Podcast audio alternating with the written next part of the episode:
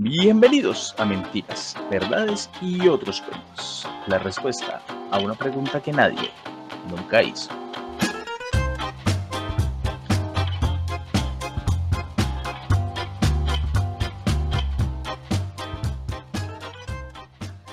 Eh, lo dije antes, lo vuelvo a decir ahora. El saque sabe a feo. Cuando digo, Qué cosa tan horrible. No tenía más alcohol en mi casa y no puedo grabar podcast sin alcohol.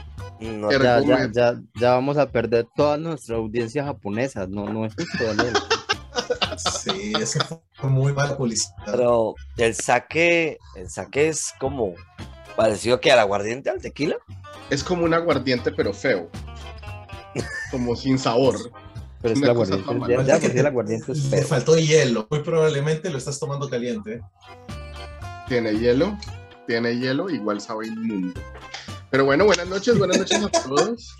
Eh, volvimos, ya perdí como el ritmo de este cuento, ya no me acuerdo cómo se empieza, no me acuerdo ni cómo se toma el saque, no me acuerdo de nada, pero eh, llevamos rato sin encontrarnos. Hoy Jorge se rompió el pie, no, se cortó el pie, Se cortó el pie. ya venía en camino y dijo que no podía eh, llegar porque de verdad se, se ha cortado muy fuerte. Entonces, bueno, vamos a tratar de hacerlo sin Jorge hoy. Eh, tenemos un invitado especial. Eh, presentémosle primero. A la izquierda, en la parte de abajo. Hola, José. Buenas noches.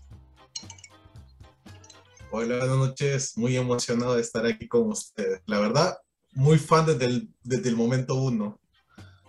Esperando todos los días a que me invitaran. Qué bueno. Daniel. por- Bueno, señores, y qué bueno entonces que regresamos y tuvimos una pequeña pausa, casi no se va a notar. Si ustedes estaban escuchándonos, seguramente dirán como que, ¿cuál pausa? Entonces, vamos a empezar. Venimos hoy con un súper tema, señores.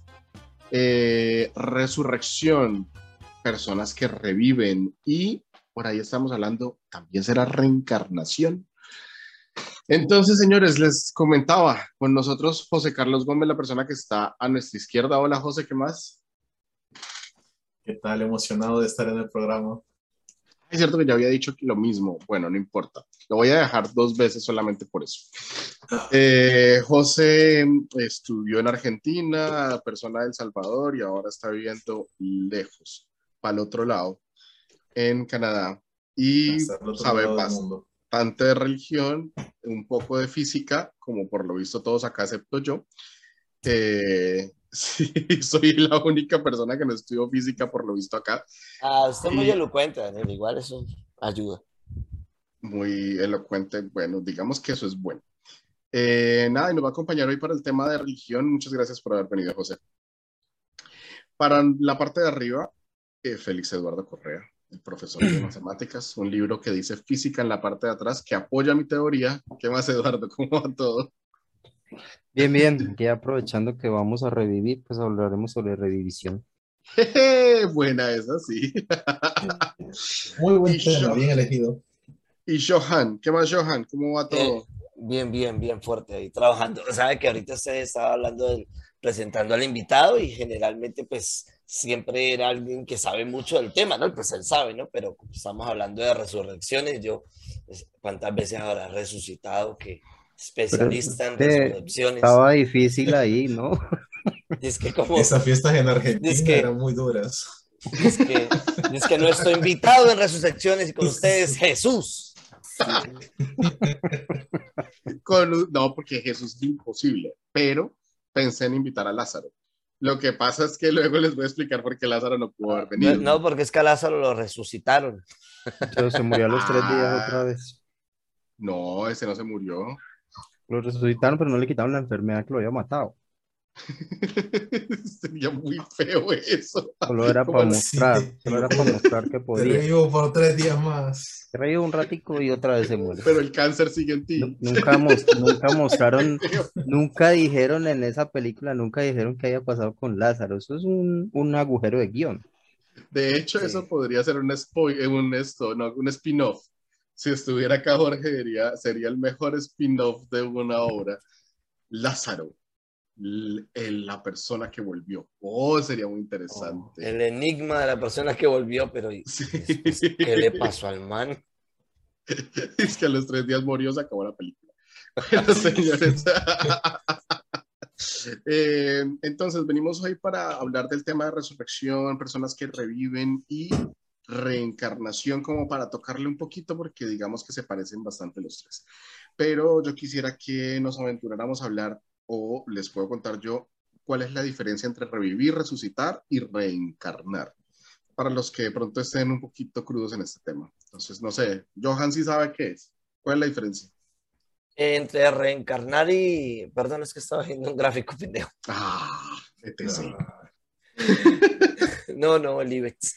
Eh, ¿Qué, qué, qué, qué?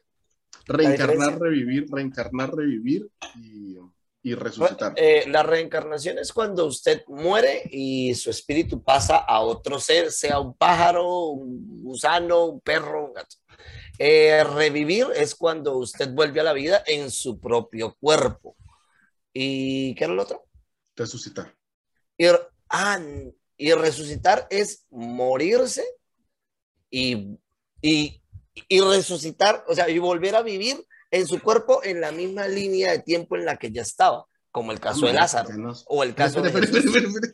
Ok. Ya nos metimos con los multiversos. Espere, espere, Sí, calma. eso fue muy Yo sé que intenso. está de moda ahora. Pero sí, Más- porque, porque, por ejemplo, los elfos de Tolkien podían revivir, ellos no reencarnaban, ellos podían revivir.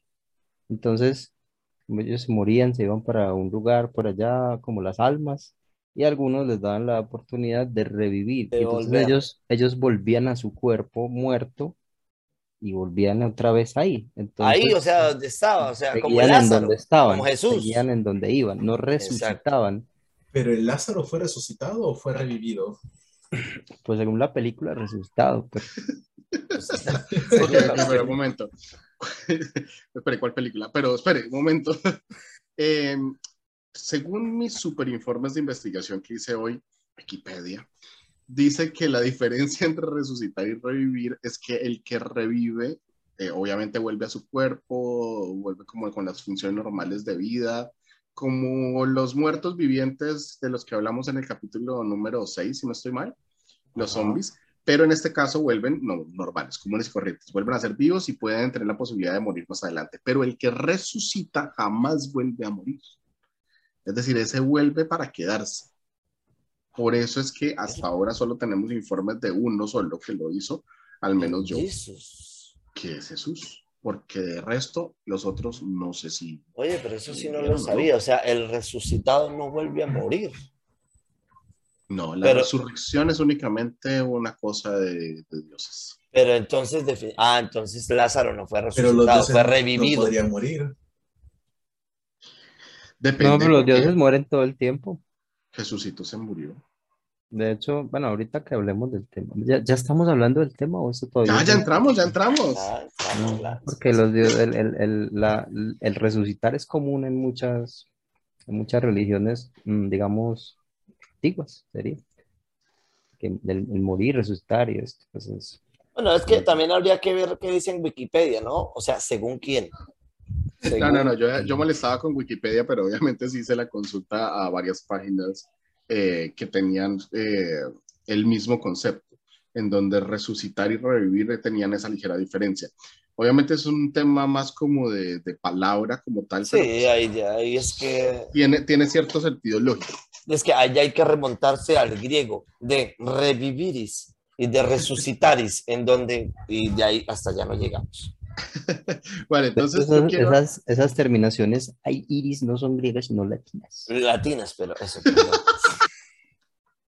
Si lo va a Pero- cachetear que no sean vivos. bueno, Del señores, ¿qué latín. les parece? ¿Qué les parece si arrancamos? Eh, yo quiero arrancar por el viejo conocido. Entonces arranquemos rápido y para que matemos el tema con lo que, sabemos más rápido. ¿Quién resucitó y quién revivió? Resucitó en teoría Jesús a los tres días y se, se fue a los cielos. O sea que él resucitó. Y revivió Lázaro, pero según yo recuerdo en la Biblia hay más historias de personas que revivieron. Sí, eh, hubo un profeta que revivió un niño, si no estoy mal. Ese fue el profeta, ya le voy a decir quién fue, se llamaba el profeta Eliseo. Eliseo revivió un niño, creo que se acostó encima del niño, una cosa un poco turbia. Pero y así el- como Yoga y Sean, algo así, o sea, pues como que le pas- Sí. pasándole su esencia vital, no sé, ese señor Eliseo era muy raro. Y, o sea, raro no en ese sentido, Daniel, Eso no es era el hijo como- de la era vida de como Naín. muy, era como muy extraterrestre y tenía unos poderes muy extraños. Y no, pero sí, unos poderes raros. Eh, Bueno, pero y todo, pues todo- re- llegó a revivir un- una persona. o sea, todo esto viene de Dios, ¿no? O sea, yo me imagino allá a Dios diciéndole, bueno, debes acostarte sobre el niño y él, pero ¿por qué acostarme?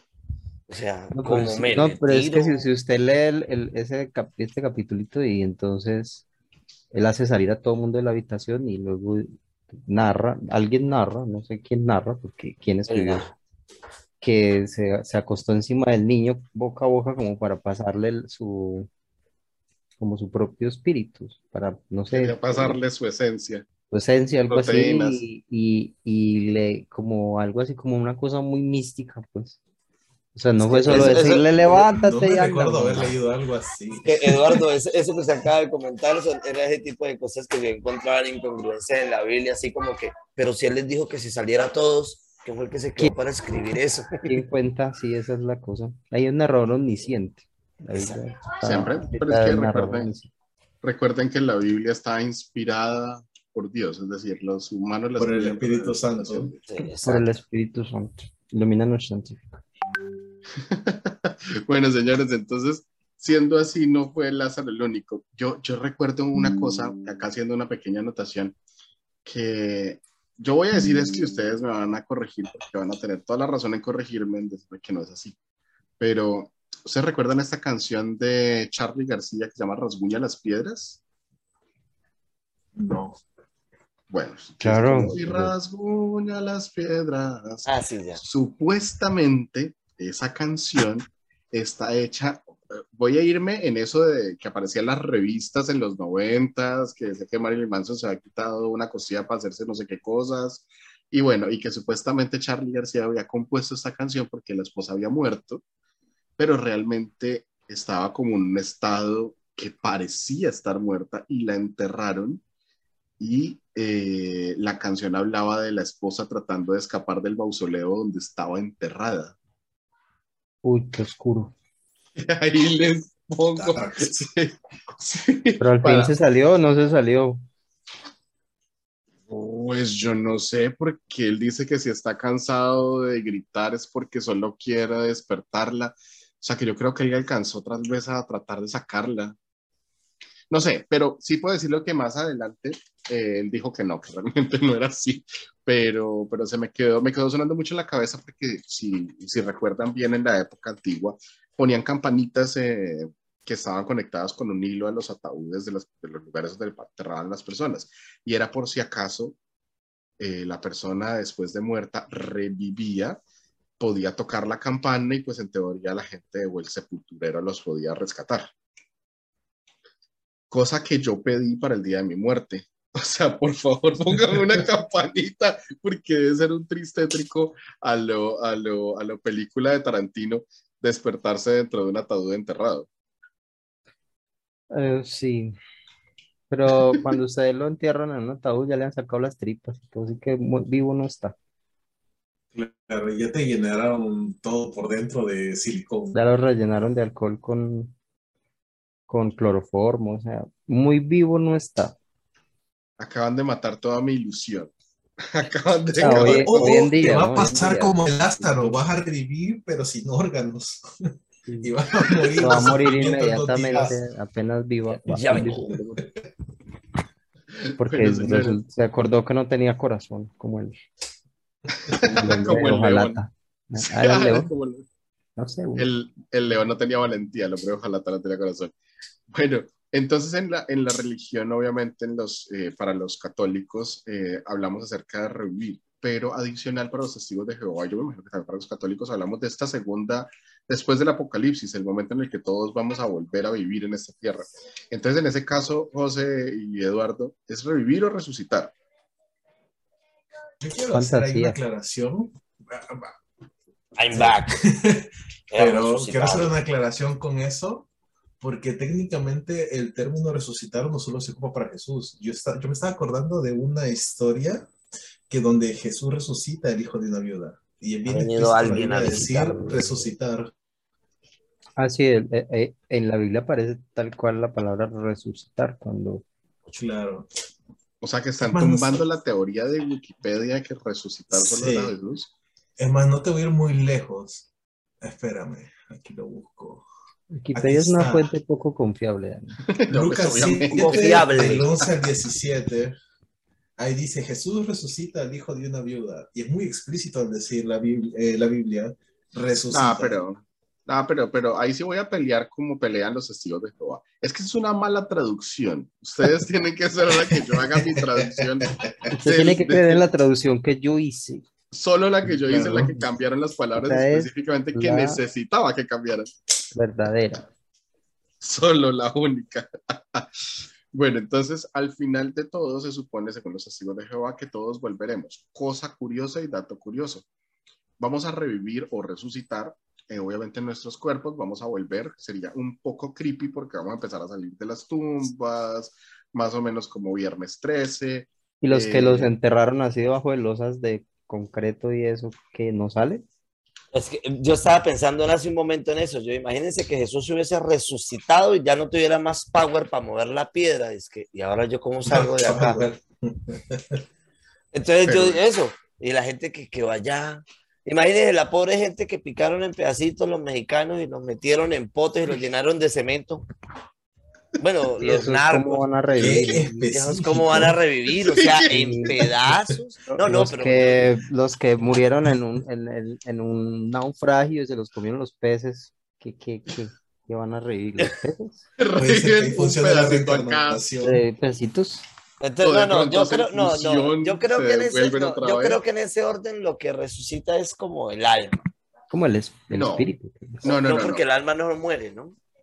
Si ustedes vieron Terminator 2 van a entender que después de que Es las que cosas buena se separan, referencia para hablar de la Biblia. Muy buena. Es que sin importar qué tan lejos esté, ese Según, cosito de metal volvía de nuevo a su, a su raíz. O sea, mm, Dios va a recrear los cuerpos de todas las personas por arte de magia. Pues Bueno, eso, eso está en contra de la conservación de la, de la materia. Rompiendo sus propias reglas. Bueno, no, bueno, desde la, bueno, desde la física, desde la física es probable. Recuerden que si se coloca un cubo de hielo eh, y se coloca sobre un plato, listo, él se va a descongelar. Pero con el paso de unos X cantidad de millones de años, miles de millones de años, ese cubo de hielo, según la entropía, podría llegar a volver a formarse en un momento determinado. Es que Entonces, según, según la entropía, cualquier cosa puede pasar en cualquier momento. Sí, pero la entropía solo es válida cuando es un sistema cerrado. Cuando es un sistema abierto, eh, Bueno, no aplicaría. Llegará la- dice Dios, dice Dios, pero es que yo tengo este universo cerrado. ¡Ay! La entropía, la entropía es probabilística, pero no hace nivel. Y, Sí, sí. O sea, y- y eso no pasa. O sea, así como el cubo de hielo no se va a volver a formar, yo veo difícil que se vuelvan a formar los cuerpos. Si usted pone el plato en el congelador, no se derrite. Siempre y cuando haya luz. Daniel estaba esperando como que, como estoy esperando el comentario inteligente. Y no, no, sí, no sí, no, pero no sucedió.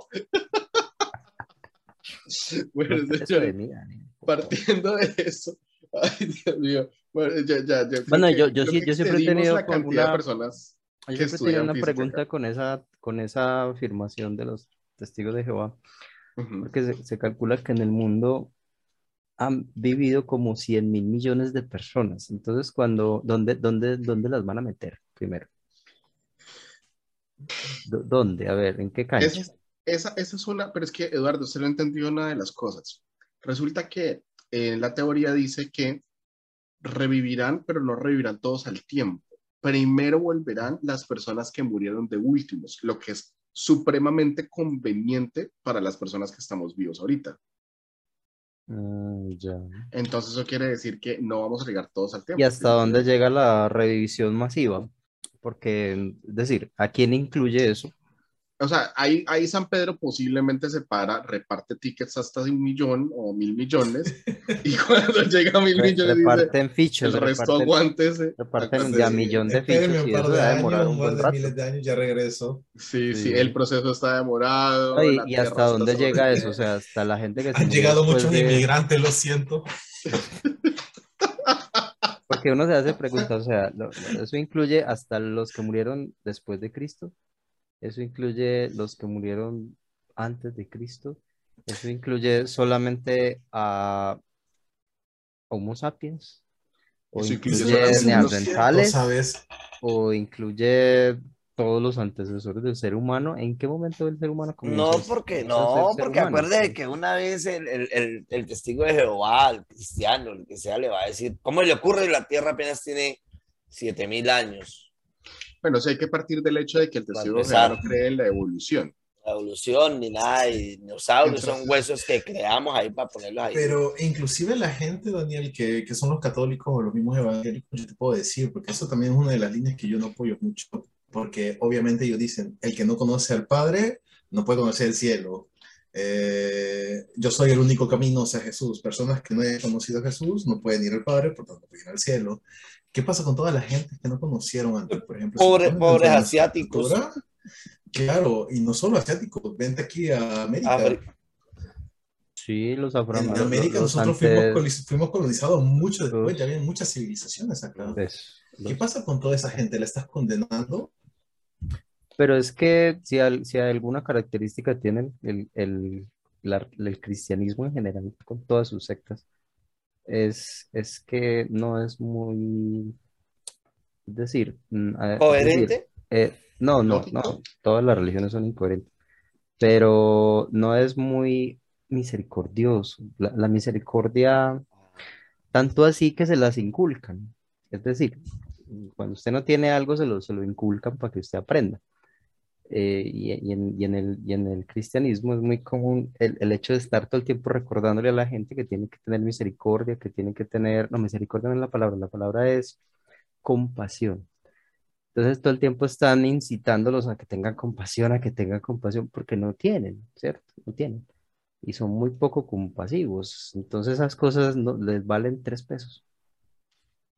Aunque también en el Nuevo Testamento, en el libro de Romanos, si no me equivoco, equivocarme, Romanos 2.12, habla justamente de las personas que no, que no conocieron eh, ni a Jesús ni a Dios, que todavía podrían ganarse el cielo, teniendo un poco de misericordia o de compasión hacia esas personas.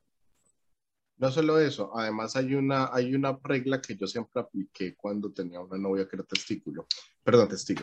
Resulta que, resulta que eh, ella me decía que si yo no me convertía a los testigos de Jehová, no podía subir al cielo y bueno, no iba a pasar, no, definitivamente.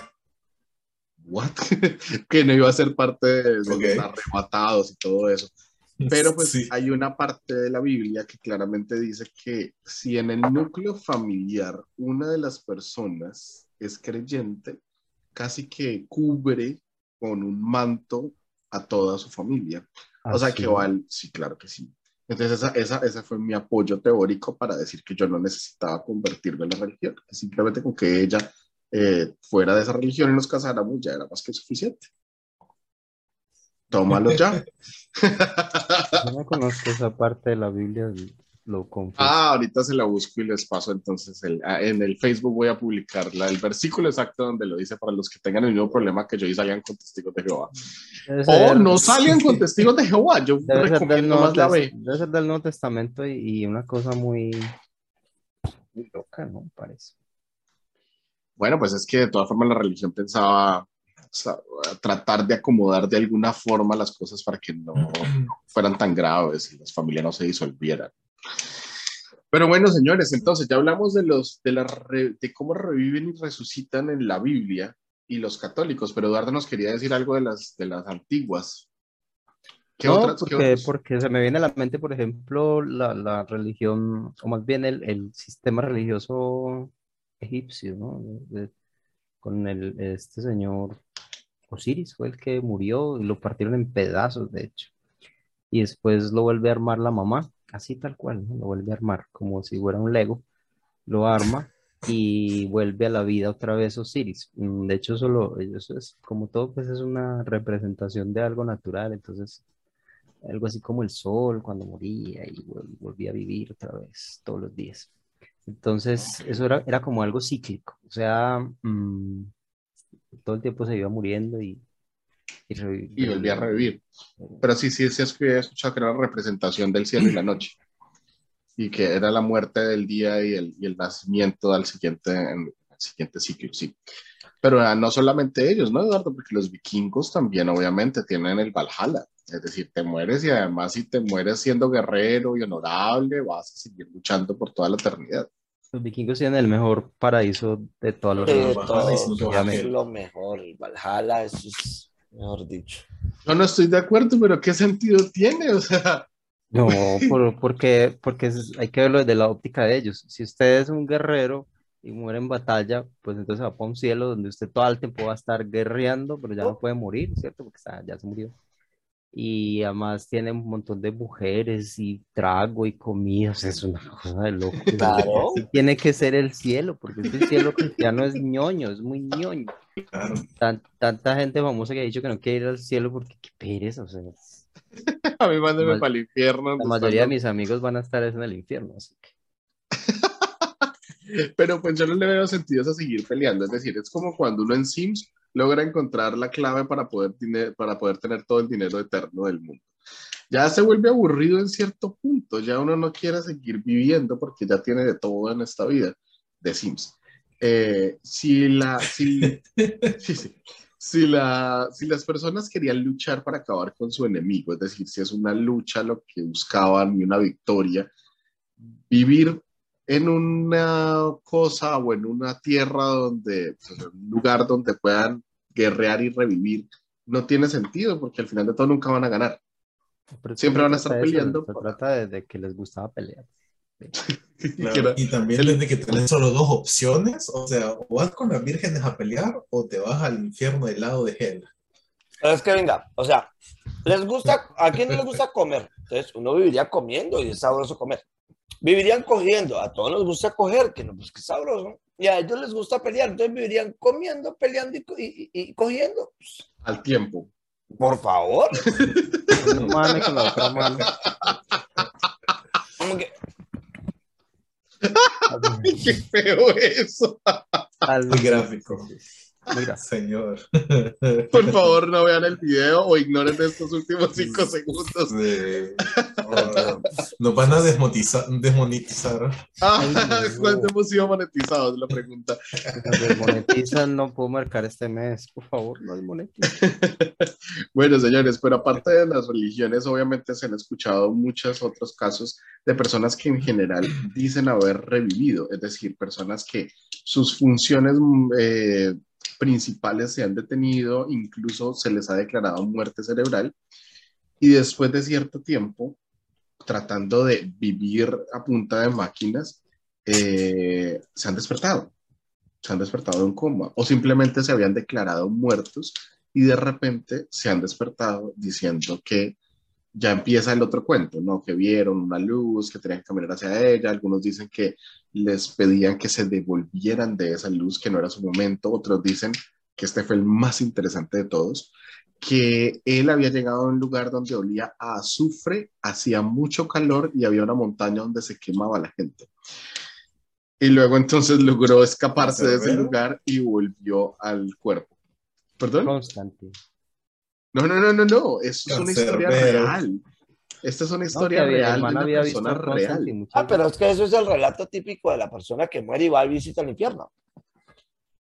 Pero increíble, o sea, el tipo de verdad estaba declarado muerto, de verdad fue, revivió, por así decirlo, y su historia de la revi- cuando había revivido, de qué fue lo que vivió en su momento, fue eso, escapando del infierno. Eh, recuerdo muy bien porque lo pasaron por Noticias Caracol en Colombia, y mi papá, yo estábamos viendo la noticia en ese momento, y mi papá me, se quedó mirando y me dijo, pues este tipo lo que estaba era en el infierno, se lo llevaron para donde los demonios y él ahí contándolo como si nada bien malo tiene que ser. Mi pregunta, si uno se muere drogado, ¿el efecto de la droga se seguirá teniendo efecto después de muerto? Parece que sí. Hagamos una Yo pausita me y recuerdo haber escuchado en algún Señores, un Ah, segundo, ya volvemos. Comentarios, preguntas, felicitaciones o quejas al correo electrónico mentiras, verdades, otros cuentos arroba gmail.com. Bueno, listo, volvimos. Era una pausa pequeña con la pregunta más interesante de toda la noche. Entonces, si yo estoy drogado después de que me muero, todavía estoy drogado en el alma. Y viendo allá una vaina, una, una sobredosis de coca bien OP, man, por ahí. Es A ver, sobre, sobre eso de las experiencias cercanas a la muerte que llaman, o algo así, ¿cierto? Experiencias cercanas a la muerte, experiencias, algo así. O sea, o sea, eso se ha investigado bastante porque son, los relatos son muy similares, pero realmente no son muy similares. Lo que pasa es que esto surgió, esto surge de, de unas personas pues, que intentaban investigar el fenómeno o qué es lo que pasaba, pero se circunscribieron a personas dentro de nuestra cultura, o más o menos nuestra cultura, es decir, gente de culturas occidentales, porque esta, esta idea es común ahí, pero en otras culturas la idea, la- lo que sucede no es Diferente. eso, diferente. Entonces, mm, cuando se dieron cuenta de eso, se dieron cuenta de que realmente es como una idea preconcebida, como algo que pasa cuando usted está en una situación así, cercana a la muerte, y entonces usted ve eso porque se supone que es lo que usted tiene que ver, ¿cierto? Eh, no toda la gente ve nada, ve algo, mucha gente no ve nada, no, no, no cuenta nada, o sea, no, no experimentaron absolutamente nada. Es como si estuviera dormido. Sí, o sea, fue un parpadeo largo y ya. Y, y, y otra gente, sobre todo personas que son muy propensas pues como a, a, a esos, a esas ideas por alguna razón. Entonces llegan pues como con este cuento de la luz y el familiar que llegó a buscarlos y que les dijeron que no podían ir al cielo y que los tenían que devolver. Se cree, se cree que todo esto es causado, si no estoy mal, si no estoy mal, me acuerdo de la época en que leía estos libros, no sé por qué. Eh, es algo así como drogas, porque me acordé por lo que dijo eh, eh, Johan, eh, son como drogas autogeneradas por el cerebro cuando ustedes tienen una experiencia cercana a la muerte, el cerebro lo, lo droga a usted para que usted no sufra básicamente, para, para que no sufra en el Eso momento de morir. lo que iba a decir, esto lo había leído yo también. Es como Correcto. una especie de medida de protección, pues no sé realmente en Ujú. son de qué, o sea, yo, yo me pregunto cuál será el mecanismo evolutivo que nos hizo llegar a eso, pero bueno. Es una, especie, Eh, es una especie de defensa para no sentir miedo. pero eso, ¿qué implica dentro de la evolución? Que usted tenga miedo a morirse, si igual se va a morir. Bueno, el caso es Yo que creo que eh, de, la falta de dolor, porque cuando hay mucho dolor te desmayas. Creo que por ahí ha de ir, ha de ir lo Sí. mismo. el cerebro se llena de endorfinas, que son pues las drogas que se generan, que Lo que generan genera el shock. El shock. Los, no, son las drogas, son como unas drogas in- internas del cerebro que se generan cuando estos neurotransmisores que causan felicidad y eso pues inundan el cerebro. Entonces, eh, entonces está drogado básicamente. Entonces, cuando se está en una, en una situación de estas, está drogado. Y así pues que cuando el- los que hayan estado drogados, yo no, pero levanten la mano, sabrán que eso puede Cuenta la, llegar a gente, generar cuenta la gente, cuenta la gente que se droga. cuenta la gente que, que ha estado así, que eso le puede generar a usted alucinaciones y un montón de cosas. Pero esas alucinaciones no son ah, random, sino que mucha gente consigue lo mismo y es por eso, porque básicamente Tiene una idea preconcebida. es lo que usted tiene que ver. Bueno, hay una cosa muy interesante en esto. Yo, yo, y es una historia personal. Yo he tenido tres, tres experiencias cercanas a la muerte, eh, de las cuales una es muy chistosa porque me comí un brownie que tenía marihuana y creí que estaba muriendo y me fui para la clínica y resulta que lo que estaba era muy high. Pero bueno, esa es una de ellas. Pero hay una que sí es verdad. Una vez estaba, o sea, que sí fue bastante cercana. Una vez estaba en un, eh, en el mar, en, cerca de Santa Marta, en un lugar donde no habían salvavidas. Y las olas me empezaron a arrastrar, arrastrar. Yo no soy un mal nadador, pero ese día no logré nadar lo suficiente. A pesar de que lo intentaba con todas mis fuerzas, no lograba acercarme a la orilla. Y llegó un punto en el que eh, las olas me golpearon tanto la cabeza y yo no había logrado respirar lo suficiente como para mantener mis fuerzas, que mi cuerpo simplemente se desvaneció. Es decir, ya no sentí más fuerza para levantarme o para tratar de volver a respirar. En ese momento, lo que recuerdo claramente que pensé o que mi cerebro hizo fue lo que dijo Johan, es como si me hubiera quedado dormido. Sí vi los últimos momentos, por así decirlo, que habría sido así de no ser por otra razón que ya les voy a decir, vi los últimos momentos que fue mi esposa gritando, diciendo que volviera, a un amigo corriendo hacia un lado, la desesperación de la gente que estaba asustada y mi calma, la calma total, en un punto en el que mi cuerpo dijo, hasta acá llegó. Y pensé exactamente Es eso. que- Qué gracioso. Fue este el momento en el que me morí y, y no lo había pensado que hubiera sido hoy. Es que, Daniel, dato interesante para que no vuelva a pasar. La próxima vez no intente nadar hacia la orilla, nade a la, lado. de lado, de lado. Bueno, afortunadamente, después de desvanecerme completamente, el peso de mi cuerpo cayó lo suficiente como para que tocara la arena. Al tocar la arena del fondo, yo logré como que caer de nuevo en conciencia, que podía hacer Pararse. algo todavía. Brinqué, salí, un amigo me hizo señas de mire hacia atrás, o sea, todo esto pasó en segundos, volteé la mirada Se había una ola. muy grande que se acercaba a mí, volví a dejarme caer, volví a saltar y la ola me empujó lo suficiente como para volver a poderme ponerme de pie. Eh, y bueno, me salvé. Fue Diosito mandándote esa ola. Claro. El caso es que es de esa experiencia que sí fue muy cercana a la muerte, porque ya me había dado por vencido, si no hubiera tocado tierra, pues lo más probable es que hubiera terminado ahogado. Eh, lo último que sentí fue un, una paz y una tranquilidad, es decir, mi cuerpo a pesar de que ya no tenía oxígeno, que ya no tenía nada, eh, ya no tenía fuerza tampoco para seguir luchando. Entonces es como si te quedaras dormido.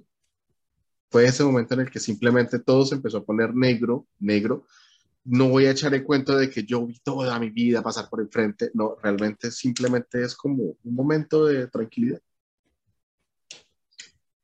Ahí les doy mi historia que fue la más cercana, todos se quedaron como que mierda. sí fue cercana y pues Pero, pero entonces si se salvó. o analizamos sea, tu caso, sí, sí se mucho salvó de sentido verdad, con ¿no? estas personas. sí, sí, sí, creo. Fue revivido. Esperaba que apareciera Superman en cualquier No, momento. pues, Realmente. o sea, yo creo que a la gran mayoría nos ha pasado eso. O sea, yo tendría como siete años, estaba aprendiendo a nadar y mi primo Mauricio, que era el que me estaba enseñando, Maldito momento. pues llegó de un momento a otro y dijo, ah, ya está preparado, ¡pum! Y me tiró a la, a la parte honda de la piscina.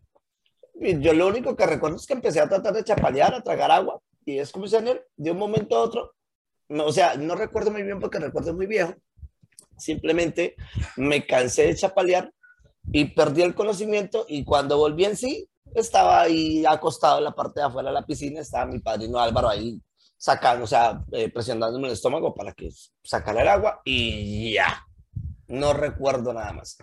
Y como el tiempo en el que me, me la pasaba escalando, Román me dice, cada vez que te caes, es, o sea, él trata de prepararme psicológicamente para el impacto, cuando te caes, es como si te murieras durante un segundo, porque a pesar de que se sabe que está amarrado y todo lo que usted quiera, la mente no logra adaptarse al hecho de que cuando usted ya siente que se le acaba la fuerza en las manos y se cae, y dependiendo de la caída, que puede ser entre 1 y 4 metros, o sea, uno siente, o sea, hace aquí fue, o sea, uno nunca piensa que, que va a quedar colgando, nada, o sea, uno piensa, aquí fue y nada, ni recuerdo ni nada por el estilo, simplemente es un momento en blanco, pero eso en, mis, en mi, particularmente a mí, no, no, no se me pasó la vida por delante, ni nada por el estilo, simplemente mente en blanco y ya. Sería interesante si le hubiera pasado por detrás la vida. bueno, pero esas experiencias cercanas a la muerte nos, nos muestran un poquito qué es lo que creemos nosotros que es la muerte. Es que al final de todo la muerte es algo que no entendemos, que es ese, ese momento en el que, que pareciera ser que quisiéramos creer que tiene un algo más adelante, un más allá, un camino, un, yo qué sé, un futuro por delante, pero muchos sabemos o entendemos que al final de todo pareciera ser simplemente un final, una muerte orgánica con, con una fin de la conciencia, al menos por lo menos la propia. Hay una, Pero, hay una, hay una teoría del, del es una teoría de la motivación, o sea, psicología. Por lo tanto, puede ser o no verdad. Puede ser uno Eh, barata. Sí. No, no es barata porque es una teoría muy extendida, que es la teoría de Maslow, Ok. eh, sobre las motivaciones humanas. Entonces, eh, en los que medio identifiquen por ahí la pirámide esta de Maslow, Sí. eh, em, él dice que, el ser humano tiene como la- las necesidades humanas van como en forma de pirámide, ¿cierto? Entonces, primero están las necesidades básicas, respirar, alimentarse, Comer, sexo. Curioso sexo. que el sexo esté ahí metido, ¿no? O sea, es tan sí. básico, tan básico. Yo, yo no sé, Reproducirse, porque Yo no sé hay si- que reproducirse. yo no, Es- pero porque eso no no es- pero no yo es no la sexo. pondría al mismo, no, está ahí, está. Según Maslow, No, no, pero ahí. es que no es sexo de reproducción, es No es sexo sexo de de... reproducción, es simplemente de- No, no, de pero, pero es que la cuestión, Eh, la forma es que la la, la, pone al nivel de la respiración, de la alimentación, de la hom- homeostasis, o sea, de mantener la temperatura corporal. Yo no sé si esté tan ahí o más lo era más bien. eh, Kinky. pero, pero bueno, el caso es que ahí están y luego viene el segundo escalón, es decir, cuando usted tiene esas necesidades satisfechas, ¿cierto? Eh, ya no piensa en ellas. Así que si usted piensa mucho en sexo, es, porque, es porque está casado. porque Creo está que, Sí. creo que los cuatro acá estamos sus casados. necesidades están muy insatisfechas. Entonces, eh, eso lo dice más uno yo. Y entonces, eh, luego está la necesidad de seguridad, creo que seguridad, cuando usted, Sí. bueno, de, de todos los entornos, familiar, etcétera. Luego está la necesidad, está como la amistad, ¿cierto? La amistad y eso.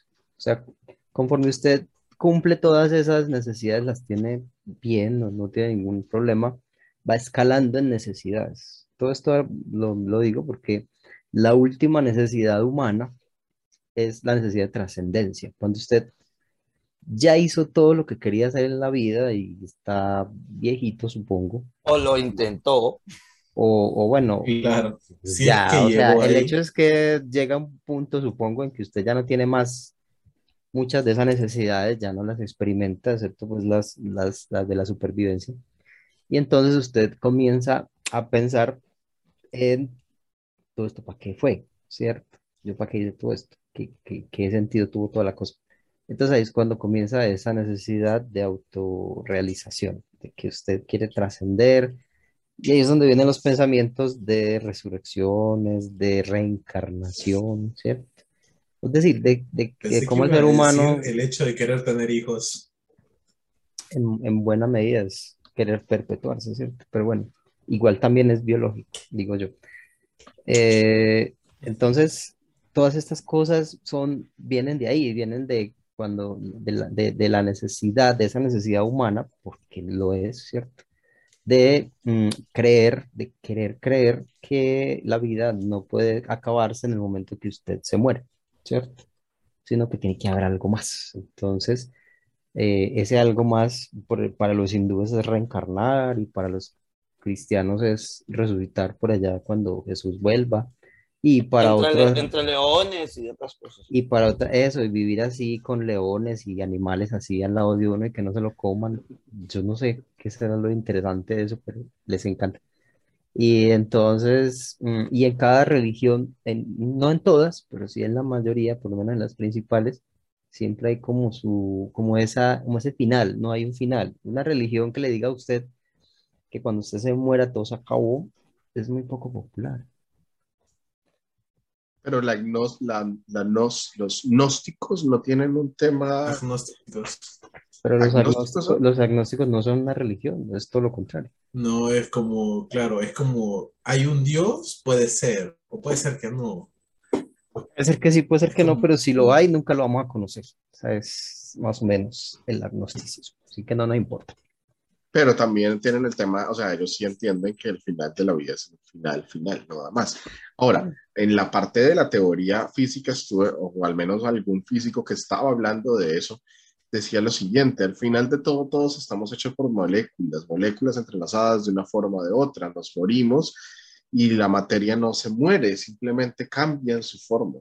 Es decir, que al final de todo de lo que estamos hechos va a seguir estando ahí, después pero- o antes. Pero, no es en ese sentido, esto es su conciencia, usted, su personaje. Ese es el punto. Estamos hablando como de tu alma. es correcto. Eso es lo que persiste en la, en todas estas creencias de resurrección y de, y de otra vida y de etcétera. Siempre es eso, es, es el hecho de no querer morir. El ser humano es uno de los pocos animales, creo que hay otro, anim- otro animal por ahí que es consciente de su muerte, no sé cuál es, no, no me acuerdo, pero el hecho es que el ser humano es consciente que va a morir. Pero, pero ya va, pero Eduardo, porque me gustaría ver cuál es, porque hasta donde sé, una de las características de la conciencia es justamente saber que nos vamos a morir.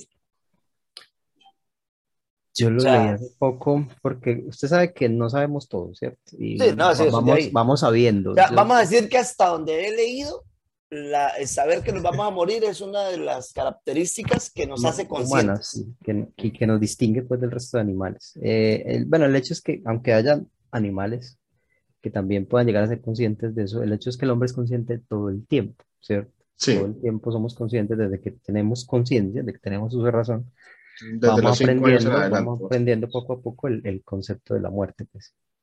Y, y a mucha gente le aterra, a la mayoría de gente le aterra, le aterra la muerte, pues. Mm, Entonces se buscan todas estas cosas, ¿cierto? Todas estas ideas de, de revivir, de resucitar, de volver a la vida o de no morir nunca, porque de hecho, lo, según los, porque todo esto que ustedes hablaron de lo que, estos son, estos son ideas más como de, de otras corrientes, yo no sé cómo llamarlo, no quiero decir sectas, pero son sectas.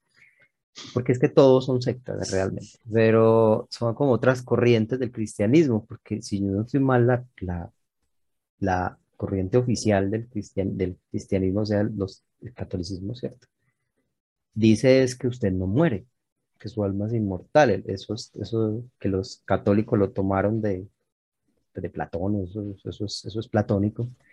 Eh, el alma inmortal, usted muere y entonces en el momento que usted muere, su alma pues va al cielo o al infierno, ¿cierto? Al purgatorio, porque realmente usted no muere, como es la carne. Eh, los testigos de Jehová no piensan eso y muchas otras sectas de- del cristianismo piensan es que usted si muere, si muere realmente y deja de, de sentir y deja de todo. Y luego cuando pase eso, entonces va a volver. ¿ya? Yo según recuerdo, para los católicos ortodoxos, donde está la mera, mera religión, cuando uno muere, uno se va al descanso, al seno de Al- Moisés, al seno de Canaán, de Abraham, al seno, por ahí va, por ahí va el nombre. Uno de los senos. Pero es un seno. Claro, Siempre hay que llegar al seno. y ante cualquier duda. Entonces uno llega ahí a descansar en todo lo que viene la, la, la segunda vida. Eso O es, sea, técnicamente tu alma queda como en un stand-by. es correcto. No vas ni Eso es lo que dicen los testigos de Jehová también, que usted Eh, Yo, yo no sé ustedes, pero yo no llegaría a un seno a descansar. Así usted, usted, usted identifica seno con esto, y seno no es esto, seno es lo que está no. aquí, Ah, En serio, Claro. señor.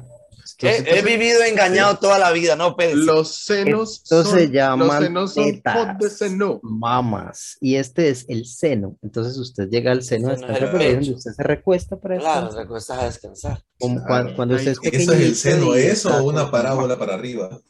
My God. Eso o una curva así que No, corta el X ha cambiado este Sí, momento. bueno, o sea, no dormiré bien, ni en el Sí. seno ni en el Sí. No, to- todo es distinto para mí hoy. Pero bueno, nos estamos yendo por la tangente. Oh, no, Dios. no, no nos salgamos, no nos salgamos del seno. Oh, Dios. Oh, Dios. Bueno, señores, pero entonces, ¿cómo explicamos a estas personas? Eh, o sea, todos hemos escuchado las historias, personas que mueren y vuelven a la vida. No hay explicación médica para decir cómo la persona revivió. No hay explicación médica para, para, para demostrar que las personas eh, tenían esa habilidad. Se supone que biológicamente no podemos revivir. Se muere el cerebro y en el momento de la muerte, creo que cinco minutos después, las, eh, que se apaga, que ya al, cerebro no le llega más oxígeno, empiezan las neuronas a fallecer, es decir, empiezan a acabarse una tras otra, tras otra, tras otra, tras otra, tras otra. Entonces después es cuando uno se pregunta cómo hicieron estas personas que revivieron, que su Pero cerebro... ¿quién, supuestamente- quién, Ahora, quién- ¿cuánto tiempo tardaron las personas en revivir? ¿Usted qué Exacto, entonces, pues, ahí, ya, ahí hablaríamos de tiempo, ahí ya hablaríamos de tiempo porque Sí. pues médicamente el cerebro es lo último en apagarse, a menos de que te hayan cortado la cabeza o te haya aplastado un la cabeza un camión, pero eh, entonces ah, dicen que 20 minutos, entonces vamos a decir que siempre y cuando el tiempo de la muerte no exceda los 20 minutos, es posible que el proceso de la destrucción de las neuronas no se lleve completamente a cabo o una parte. Así que o uno vuelve más atolondrado porque quemó una gran cantidad de neuronas equivalente a 100 borracheras, o, o en definitiva vuelve y ya a lo mejor neuronalmente haya quemado muchas y va a quedar ahí bien, bien, bien Johan, ¿no? De hecho, de, de- de hecho do- dos, tres minutos de privación de oxígeno al cerebro ya es suficiente para que usted quede con Sí, cerebral grave.